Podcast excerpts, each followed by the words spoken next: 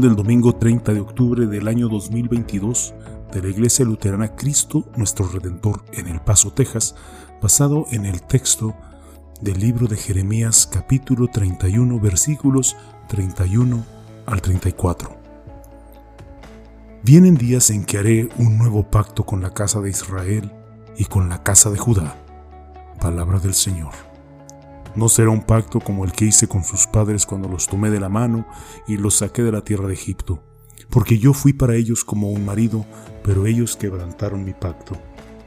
Palabra del Señor. Cuando hayan pasado esos días, el pacto que haré con la casa de Israel será el siguiente. Pondré mi ley en su mente y la escribiré en su corazón, y yo seré su Dios, y ellos serán mi pueblo. Palabra del Señor. Nadie volverá a enseñar a su prójimo ni a su hermano, ni le dirá, conoce al Señor, porque todos ellos, desde el más pequeño hasta el más grande, me conocerán, y yo perdonaré su maldad y no volveré a acordarme de su pecado. Palabra del Señor. En muchas personas hay una búsqueda incesante para hacer las cosas bien con Dios reitero que es una búsqueda incesante. Porque muchas personas creen que estar bien con Dios depende de ellos y de lo que hagan. Es una búsqueda imperecedera porque por más que traten y traten y traten, nunca es suficiente. Cualquier bien que hagan nunca compensa el mandato de Dios de ser santos. Si esa ha sido tu búsqueda, abandona esta búsqueda y entérate del amor incondicional y del perdón de Dios. Cuando el pueblo de Israel vagaba por el desierto del Sinaí, Dios hizo un pacto con ellos, hizo un acuerdo para apartarlos como su pueblo elegido, una nación a través de la cual nacería el Salvador. Como parte de este acuerdo, de este pacto, Dios le dio a Israel leyes que debía seguir les dio estas leyes porque Dios quería que Israel fuera diferente, que se viera diferente y que sonara diferente a todas las naciones paganas a su alrededor. Quería que su pueblo magnificara su santidad. Así que en el acuerdo Dios prometió que si Israel lo obedecía, sería bendecido y si lo desobedecía, sería maldecido. Este pacto que Dios hizo con Israel hace miles de años todavía, todavía vive en nosotros hoy. Estamos condicionados a creer que si obedecemos a Dios nos bendecirá y si no obedecemos a Dios nos castigará. ¿Cómo podemos mantener este pacto, este acuerdo? No lo hacemos. No podemos. Y esto lo tenemos bien entendido. Entonces, ¿Qué hacemos? ¿Qué podemos hacer? Tratamos de compensar nuestros pecados y hacer todo lo posible para estar bien delante de Dios. Dependemos de nosotros mismos para arreglar todo el mal que hemos hecho. Pero cuanto más tratamos de hacer esto, más sabemos que nunca es suficiente. Sin embargo, insistimos en seguir ese camino y seguimos intentándolo una y otra y otra vez. Martín Lutero vivió esta insidiosa situación a un grado diferente al de la mayoría de la gente, porque realmente creía, Martín Lutero creía que dependía completamente de él el estar bien delante de Dios, el lograr estar bien delante de Dios para obtener su perdón, para ganar su amor. Por eso, para compensar sus pecados y arreglar las cosas delante de Dios, Lutero ayunaba dos o tres días seguidos lo que acabó causándole un daño irreparable a su estómago. Dormía a propósito sin mantas, o sea, sin cobijas en el invierno y casi se congelaba. Se mantenía despierto durante varios días seguidos haciéndose delirar. Confesaba sus pecados a menudo, hasta seis horas seguidas, y cuando terminaba aún no estaba seguro de haberlos confesado todos. Lutero incluso se torturaba a sí mismo. Uno de los amigos de Lutero dijo que si Martín Lutero no hubiera detenido su búsqueda para estar bien delante de Dios cuando lo hizo, habría terminado por suicidarse. Se podría decir que Lutero llevó su búsqueda para estar bien delante de Dios a un punto extremo. Pero realmente somos distintos a Lutero.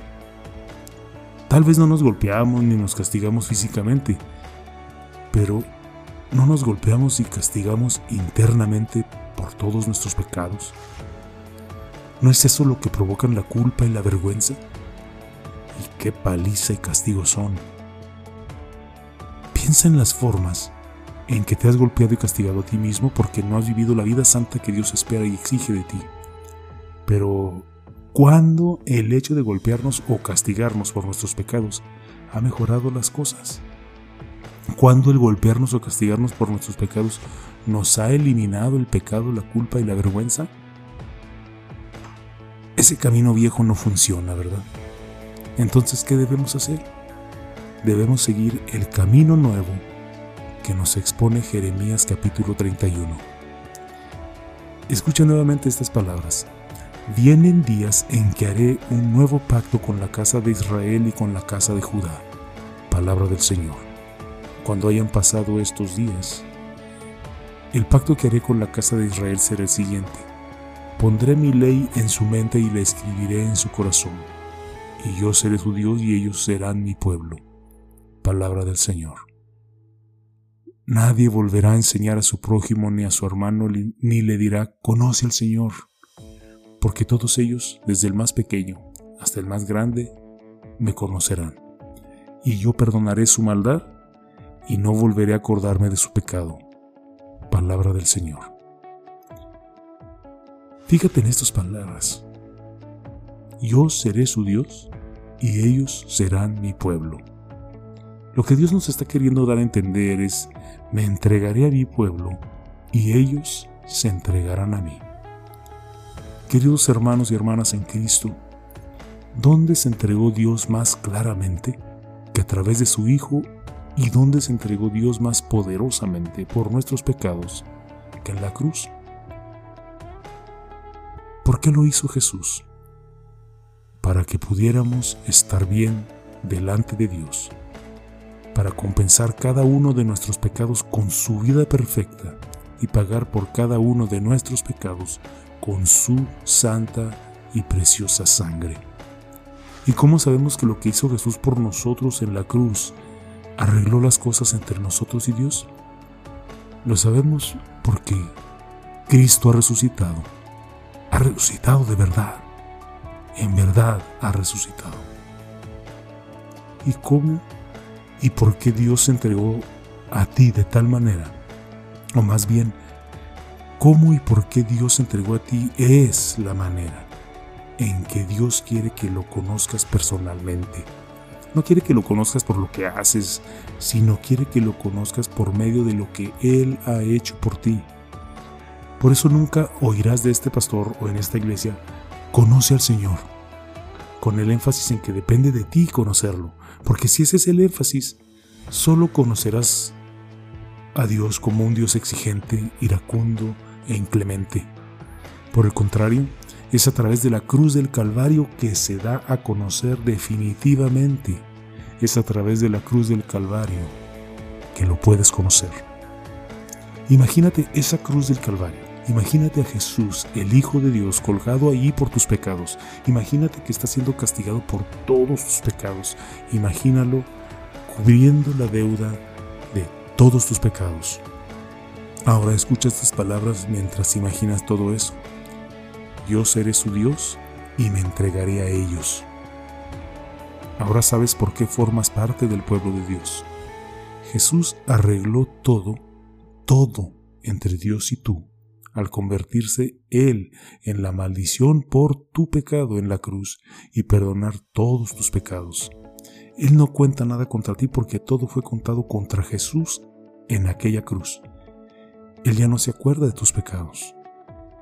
Así que aquí mismo, ahora mismo, deja que muera tu búsqueda para arreglar las cosas con Dios con esta buena noticia de Jesús. Eres libre Deja de castigarte a ti mismo por tus pecados porque Jesús ya fue castigado por ti.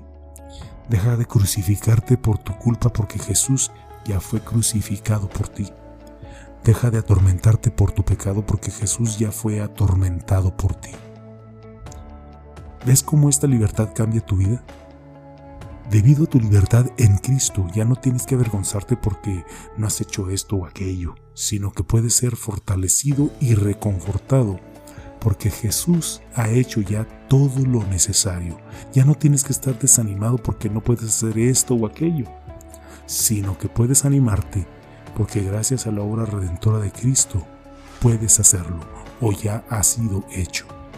Ya no tienes que ser movido por el que por el tengo que hacer, sino que puedes ser movido por Cristo para decir lo voy a hacer o lo quiero hacer.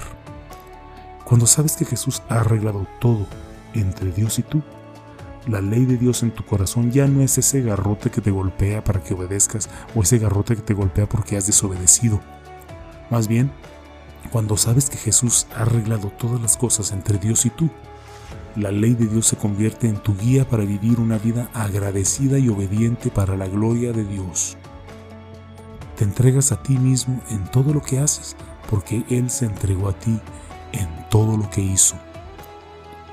Amados hermanas y hermanas, hermanos y hermanas en Cristo, el mensaje que han escuchado hoy de Jeremías es la razón por la que conmemoramos hoy la Reforma Protestante y es la razón por la que declaramos ser luteranos confesionales sin timidez, firmes en la libertad con que Cristo nos hizo libres, liberados de las exigencias de la ley y liberados para vivir en la asombrosa y salvadora gracia de Dios. ¿Qué puede ser más maravilloso que eso? Amén. Y que la paz de Dios que sobrepasa todo entendimiento guarde sus corazones y sus pensamientos en Cristo Jesús.